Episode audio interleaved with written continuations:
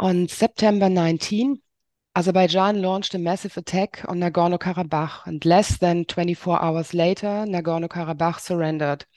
Within few hours, more than 200 people had been killed and more than 400 have been wounded. Since then, many of the 120,000 Armenians living up to that date in Nagorno Karabakh are fleeing to Armenia, leaving their houses, taking at least some of their personal items with them, most of them knowing and being aware that they won't come back. They flee fearing their life, they fear violence, and they fear continuous military aggression because the ceasefire isn't um, kind of accepted. Azerbaijan regularly breaks the ceasefire that has been agreed, agreed on. And this situation is on top of nine months of blockade of Nagorno Karabakh through Azerbaijan, which meant electricity and water supply cuts, as well as a massive food shortage and shortage of medical things, because all of this hadn't been let into Nagorno Karabakh. Now I'm really happy that I'm talking with Gohar Shahnazaryan. Thank you very much for taking the time for this interview. Gohar is executive director at Women's Fund Armenia, Women's Fund Armenia is a feminist grant-making institution based in Armenia that mobilizes resources to support feminist grassroots organizations through grants and accompaniment, for example, trainings. You, as Women's Fund, advocate for women's and girls' rights on local and national level. And Women's Fund Armenia is also a member of the Prospera International Network of Women's Funds. Through this, Women's Fund Armenia is closely connected to women's funds worldwide that provide resources to feminist grassroots organizations. Happy to have you here. Thank you for uh, introducing me and the situation and yeah, for inviting me also. Thanks a lot.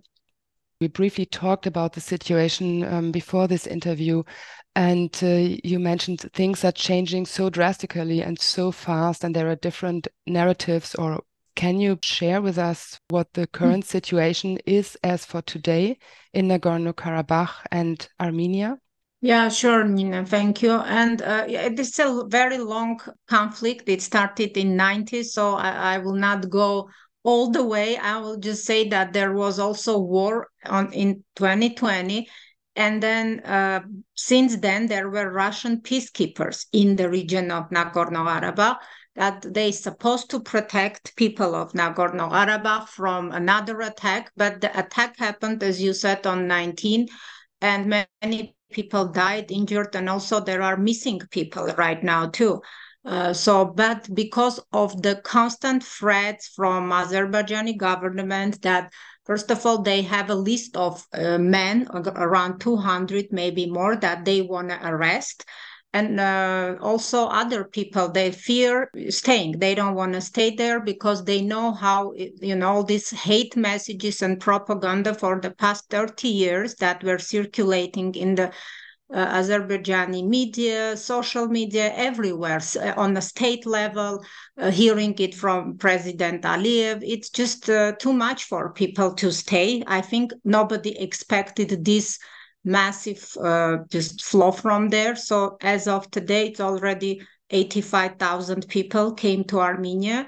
So uh, there were 120 and more are coming. Uh, some experts and you know civil society from the government i haven't heard that much but in the civil society people mm, estimating that there nobody will stay there so this is the situation today because of this fear, humiliation, but not only, also a very con concrete calls to kill Armenians, to even, you know, they circulating all these um, things that, you know, uh, I don't know, 500, $5,000 per one Armenian had you know really brutal things. And after reading that i don't think anybody in their right mind would like to stay and be part of as they say integrate to in, be integrated in the azerbaijani uh, society. Uh, I, it's horrible that it it came to that because of the war in 90s that happened. And i don't know how much listeners know about the whole story Nagorno-Karabakh was part of Soviet Azerbaijan, but when Soviet Union collapsed, this whole region wanted to be independent from Azerbaijan exactly because of the same reasons that we're seeing today. And then brutal war really happened, and then sort of Armenia won this war, if you can say so. I don't know. I just don't like this terminology, but let's say won this war. And then since then, it was predominantly Armenian because yes, they they basically mm, they didn't uh, want to do anything with Azerbaijan, and they relied on Armenian government, on Armenia, like electricity, gas, everything. They even had Armenian passports, and it complicates things a lot right now too, because technically speaking, they are displaced, forcibly displaced, but also they have Armenian passports. So from international point of view, uh, you know, it's really a very confusing situation now. Yeah, thank you for this context. Seeing the pictures um, and the, the videos that are spread that show people coming through the Lachin corridor from Nagorno Karabakh arriving in Goris, yeah, I saw many pictures where people are provided with um, food as well as with water. And this is only the, the starting point or the registration point, I imagine. I was wondering what does the situation look like specifically for, for women and children and for vulnerable groups when being displaced, arriving in, in Armenia? It seems that it's better organized than it was in 2020 when the war started and part of uh, Karabakh was already, the people left from part of Karabakh. So at that time, it was really horrible and disorganized. But this time, I think it's more organized as we can see, and there are special registration places and people are registered. But the thing is that uh, a lot of people just uh, they have relatives here and they're just coming to stay with their relatives. But uh, okay for a while they can stay but what will happen after? That's a, also a question because they're not getting uh, government support now. They're just going directly to their relatives or friends places but um, in general as we see from the videos also because i personally haven't expected that as well because i i wasn't in nagorno-karabakh for i don't know many years. Last time it was like 10 probably years ago. Uh, and uh, you don't see the whole picture you know you don't understand really what's going on. But showing uh, seeing these videos it seems that it's really mostly vulnerable population because there are a lot of elderly people and these people with disabilities and a lot of children also.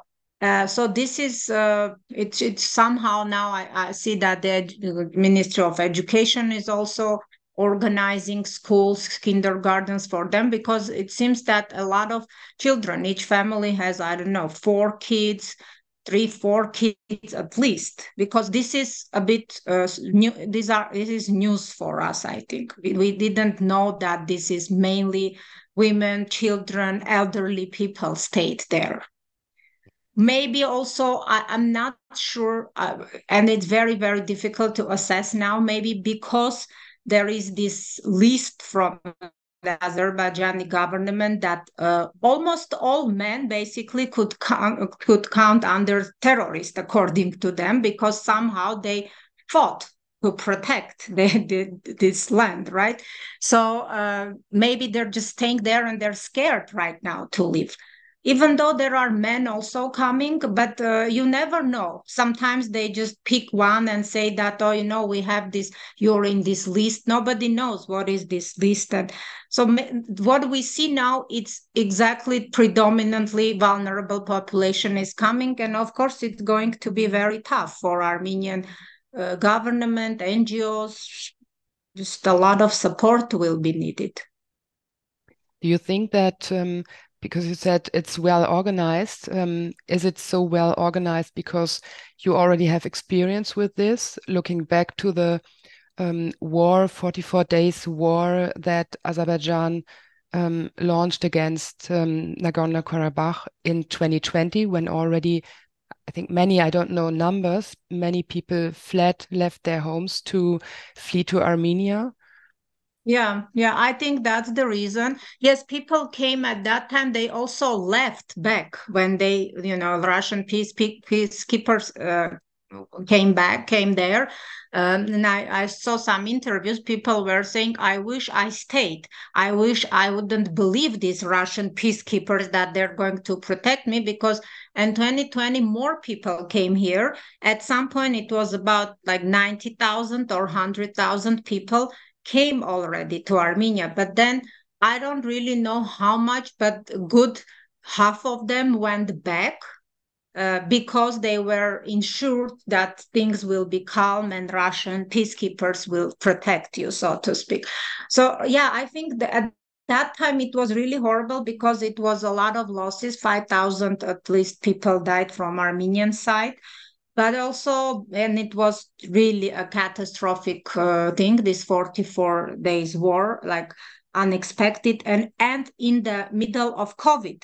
So it was really uh, it couldn't be organized i think well enough. But now it's i think yeah the experience and also yeah i think probably it's the experience of uh, the government and also local organizations volunteers as well but we will see you know how much they can how long they can sustain because it's not very also easy. It's mainly the Ministry of Labor and Social Affairs coordinating, and it's just a couple of people still in charge of all that. So it's not like a huge amount of volunteers of you know workers there.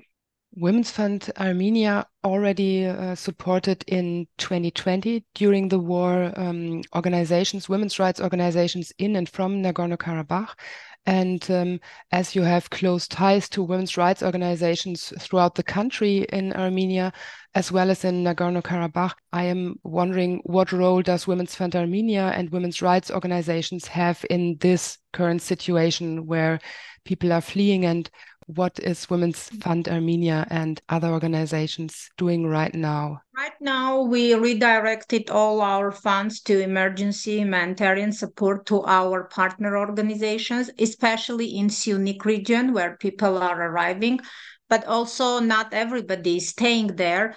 And also there is this psychological uh, phenomenon as well, because Syunik region if we keep hearing that it will be the next region under attack and because this sort of uh, well this corridor that for many years was closed corridor road i don't know how uh, different countries put different names so that turkey and azerbaijan basic, basically wants that part which goes through Syunik region because it will connect azerbaijan and turkey and it will open a lot of open up a lot of opportunities for them for pipelines for i don't know it's just very strategic region in armenia.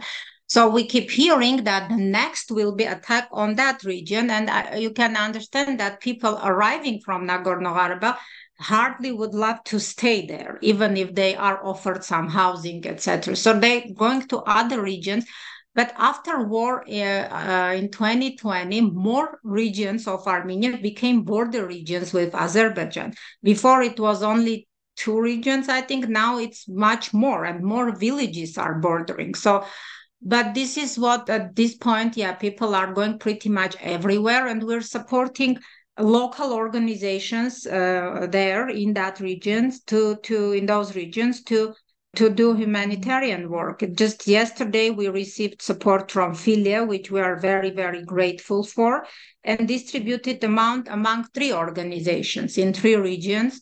And uh, but yeah, still, it's just um, maybe I don't know. Some one organization said it's 170 families came, so it's they they will need constant support. It's not just one time support. They need a lot to in order to provide shelter food for those who are coming. So for us it's strategic now to mobilize as much resources as possible so we can distribute it to to the grassroots organizations there. Because we as fund we are directly not providing humanitarian support to individual women but through our partners this is what we're doing now and and i would like to mention here one more thing that yesterday we were thinking with our um, staff that uh, it's so important to have feminist funds local funds that are really closing this gap before probably bigger humanitarian support would eventually come. But right now, if like we got this call from one organization saying that 170 people came or families, and we don't know what to do. They rely on us as a women's organization. Women and children came. So, you know, okay, maybe in one week support will come or in one month, but what, what are we going to do now? So this uh, also support from Filia was very, very timely, but also our, our other reserve funds and everything we're mobilizing now and closing this gap. This is, it shows how important feminist funds are in this type of crises, really. In Yerevan, there are ongoing protests against Pashinyan, mm, Armenian's prime minister. I heard that many people are wondering how that comes. Why are there protests against Pashinyan?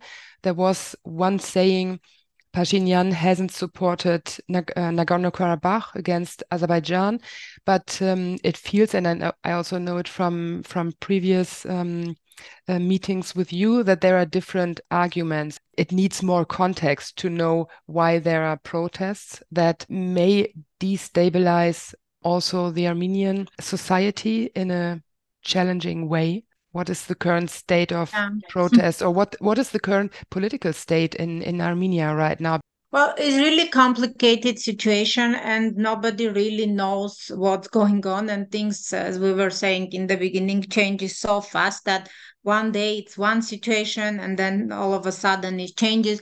But so far, the main like narrative explanation that we can see uh, yes, there is, first of all, there is a genuine um, disagreement and like, um, you know, uh, what's the right word to use? Uh, really like uh, frustration with the government, but also instigated and fueled a lot by uh, some political forces that are using. Yes, there are people who believe that Armenia should have protected uh, uh, Nagorno-Karabakh in this war, but um, but it would have been a, a, disaster. Like as we saw in 2020, Armenia can't really afford doing this anymore, and it just uh, I think it was a right move that Pashinyan said that we are not going to interfere.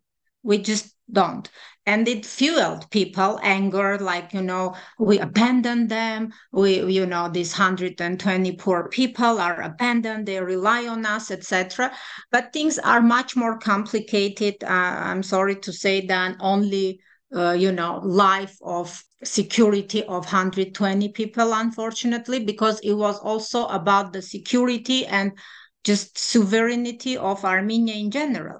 And right now, what we're hearing is that Russia also plays huge part in this protest, but also in the whole situation around uh, uh, because they just don't want Armenia to be independent state.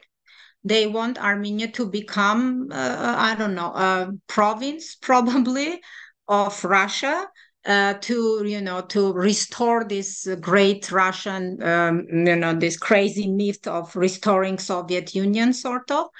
Uh, I think that's what it is because the previous government of Armenia mm, basically sold everything to Russia. De jure, it wasn't part of Russia, but de facto it was.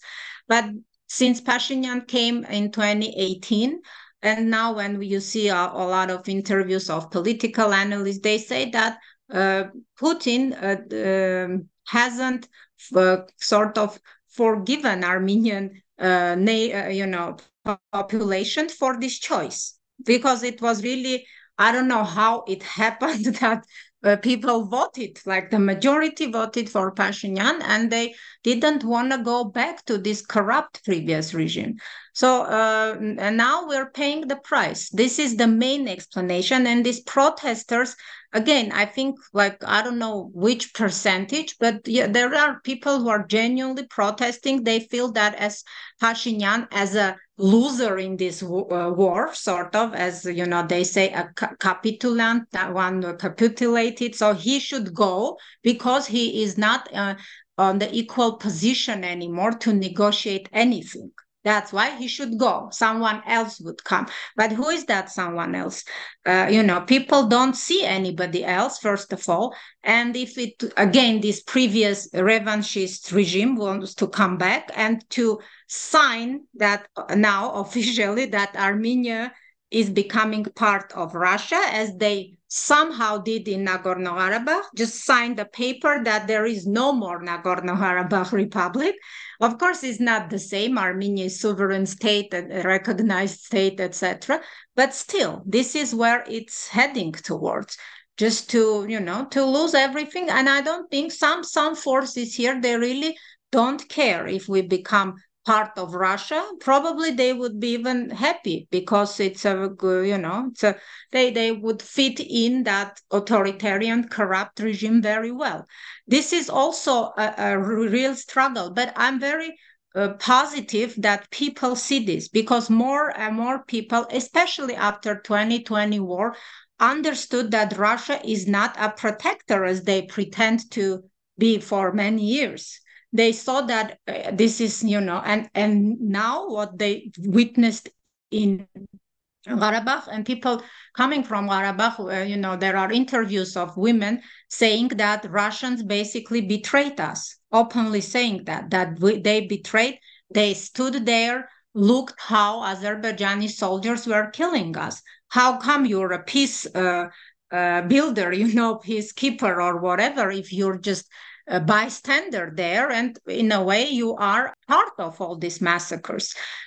So this is uh, complicated but also i think people starting to see that it, things were so wrong on so many levels for 30 years.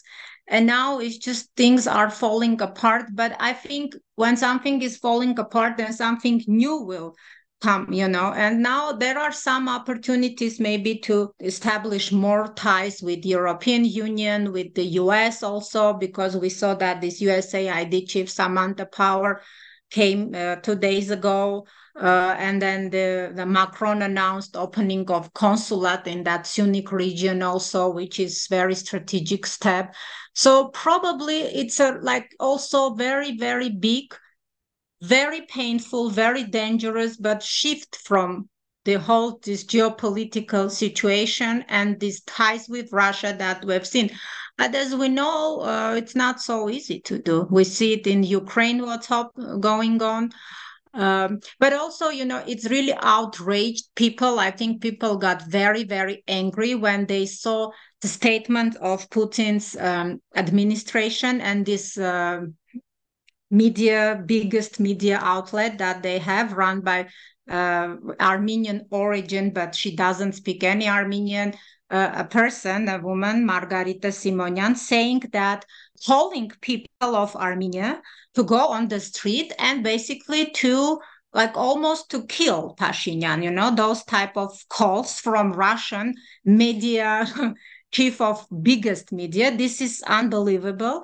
And I think it also outraged people a lot, angered people that, you know, like what's going on here? Who are you to call to the people of other country to go on the street and, you know, just writing nastiest things about uh, this administration and Nikol Pashinyan, people who voted for him, calling everybody, I don't know, like really horrible words, cursing people.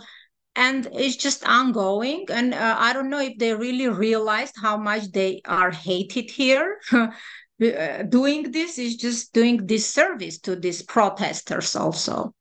Yeah, so this is um, just this very, very complicated geopolitical games that this small country became somehow uh, in the center of all that. Last year, the president of the European Commission, um, von der Leyen, spoke about Azerbaijan as a reliable partner, and um, the EU signed a gas deal with Azerbaijan. Uh, which mm. which is kind of really close ties to Azerbaijan. And at last week at the UN Security Council, several people condemned the aggression, military military aggression. This being so two-folded, and uh, kind of cynic at the same same time. I was wondering if there's something that you want people to know that you haven't said before and or at the same time what can people do to support you as a women's fund armenia women's rights organizations in armenia women's rights activist right now in in this current situation yeah, yeah. Well, I mean, we're not so naive. We understand that, of course, these gas deals with Azerbaijan it, it plays huge role in the whole this uh, infrastructure, all these relationships with Azerbaijan and Armenia as well. But uh, at the same time, I think that there are some also other like politicians, other administrations that feel that it's not right thing to do uh, because this was really like too much. This attack on uh, people, civilians, and killing. And I think right now it's very important to condemn this it's it's in a way it's too late because the level of hatred and propaganda that was done it's already like too much but probably now it's very important to raise that.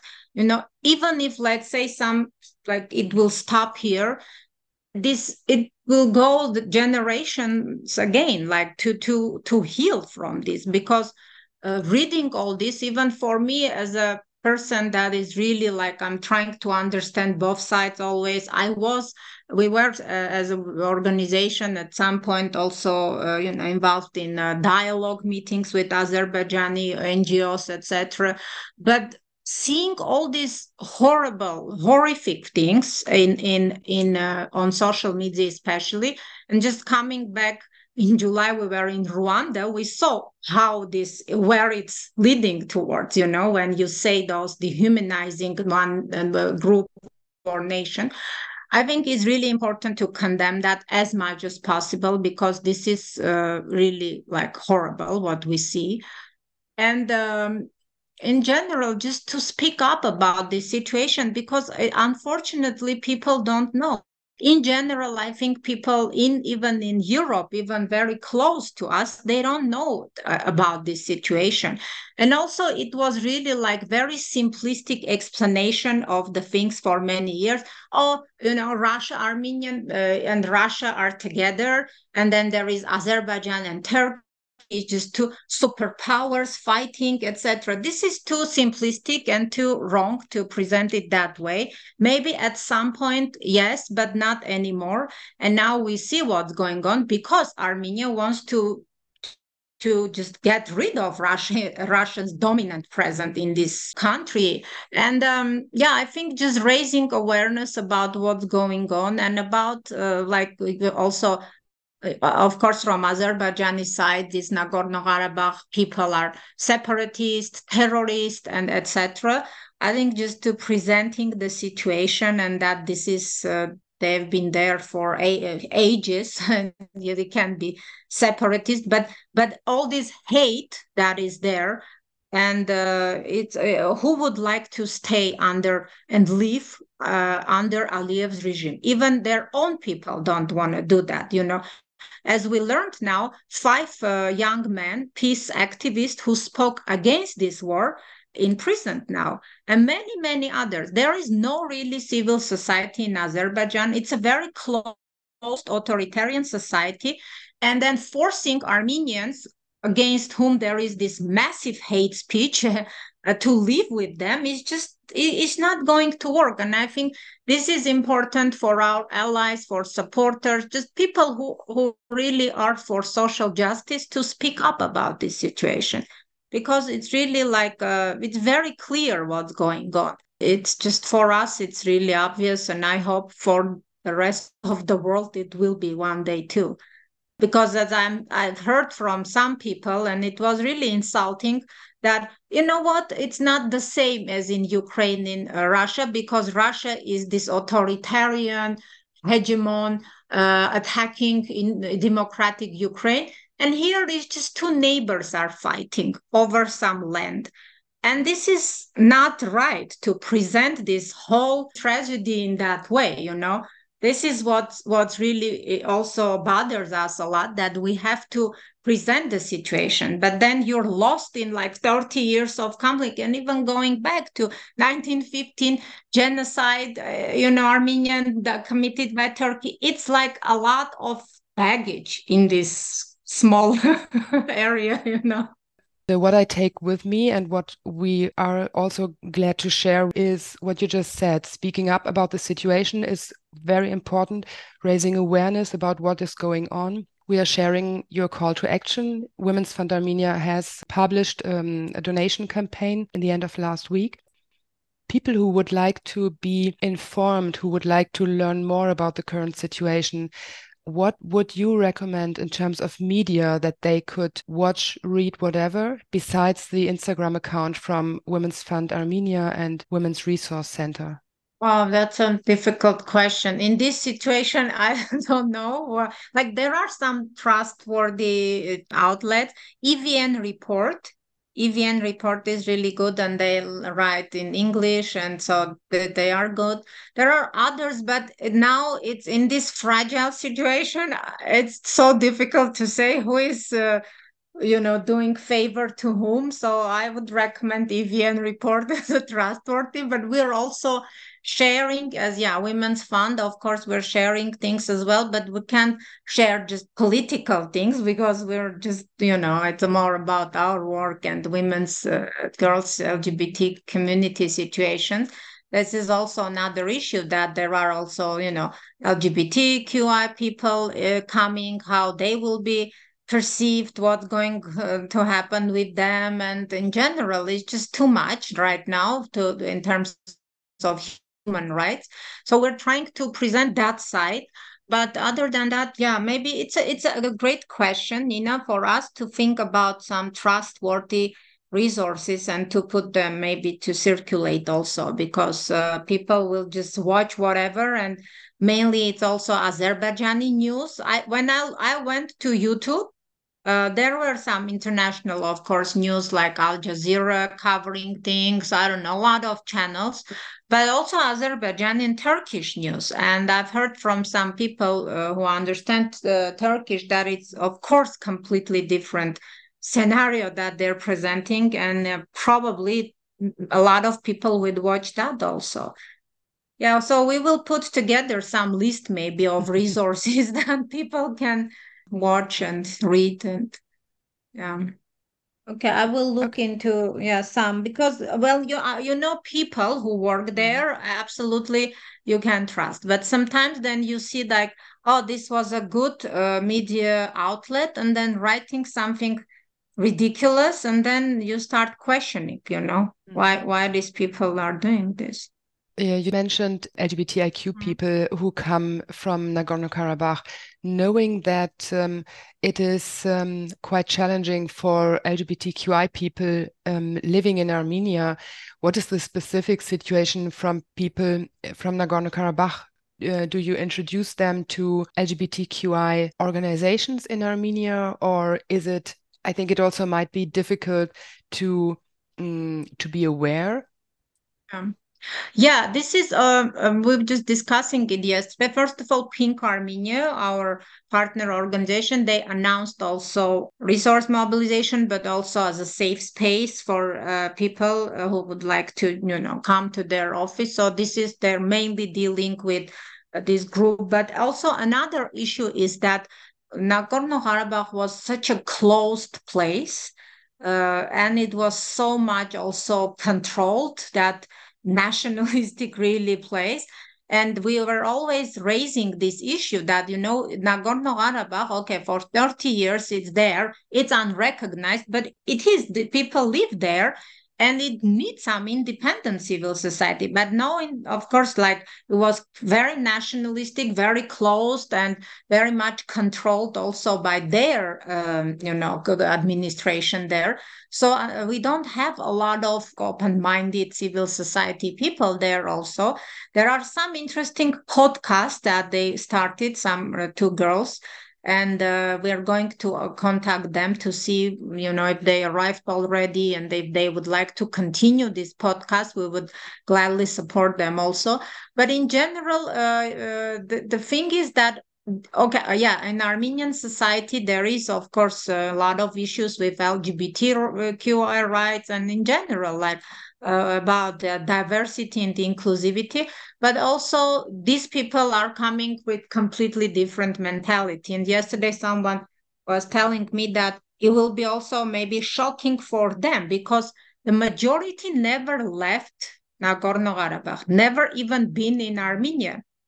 And for them, encountering also some, you know, diverse people here, even though it's not a lot, but still for them, it will be a lot and maybe shocking and maybe angering also because they don't they they you know they used to live in these small villages with their own rules. And uh, this is also an issue of cultural clashes that might happen here as well. Not right now but eventually. So working with them and you know preparing them also living in a relatively bigger cities because for them this is probably very big city and they never been in any except Stepanakert which is very small so it's it's a two-way work is needed very much. But Pink Armenia now I know that they're also uh, you know concerned and trying to to outreach to LGBT community.